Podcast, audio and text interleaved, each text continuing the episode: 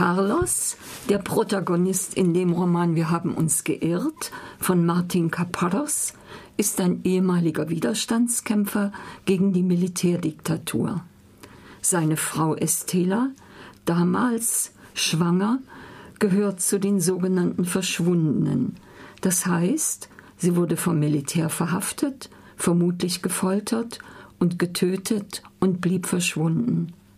Carlos hat das nie überwunden hat keine Karriere in dem neuen Staat gemacht, wie seine ehemaligen Mitkämpfer, sondern führt ein unbefriedigendes Leben. Einmal ist von Büro die Rede oder so, voller Zweifel über den Sinn der vergangenen Kämpfe und voller Kritik an den bestehenden Verhältnissen. Er äh, setzt sich auseinander, indem er mit der Erscheinung seiner Frau Estela Gespräche führt und sich eben klar wird, wie Recht oder Unrecht der damals jugendliche Kampf war. Und das klingt das dann so, ich kürze an zwei Stellen. Ich habe es immer gesagt, Estela, auch wenn es dir seltsam vorkommt. Die schlimmste Folge der Militärdiktatur ist nicht, dass man euch umgebracht hat. Das seid nicht ihr, die Toten, die Verschwundenen. Es ist dieses Land, das Argentinien von heute.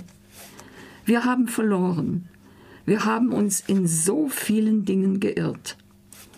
Unser schrecklicher Fehler war, das große argentinische Volk zu überschätzen.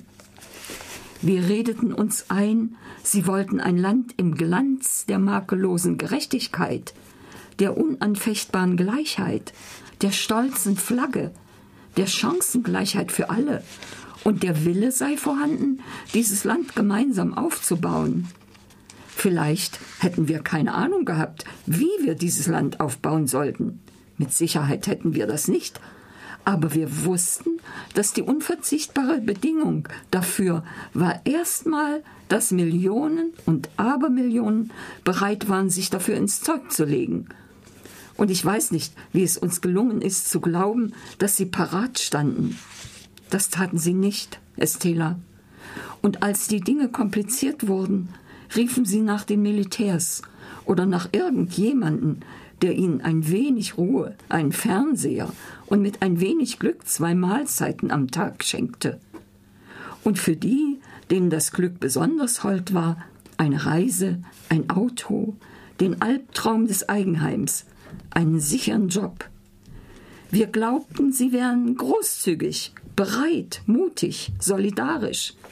Ich weiß nicht, wie wir das glauben konnten, aber genau das war der Irrtum, die Mutter aller Irrtümer.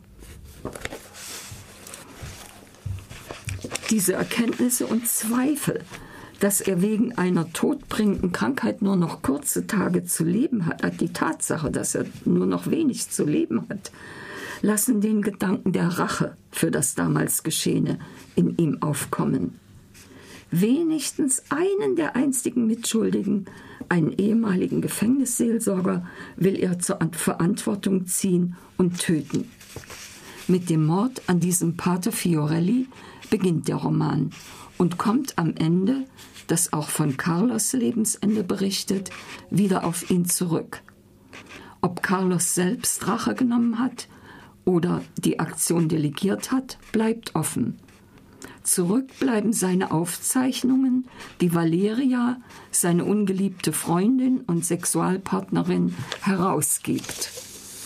Der Roman ist so aufgebaut, dass die Tagebuchaufzeichnungen, die auch diese fantasierten Auseinandersetzungen mit Estela äh, erhalten, mit ihrer Erscheinung, äh, ein, einige Kapitel bilden und die wechseln ab mit Kapiteln in einer auktorialen Erzählhaltung, wo es dann darum geht, äh, wie der, über den Tod ermittelt wird, wie die Leute in dem Dorf, wo der Pater sich zurückgezogen hat, ein bisschen in Deckung gegangen war, wie die darauf reagieren.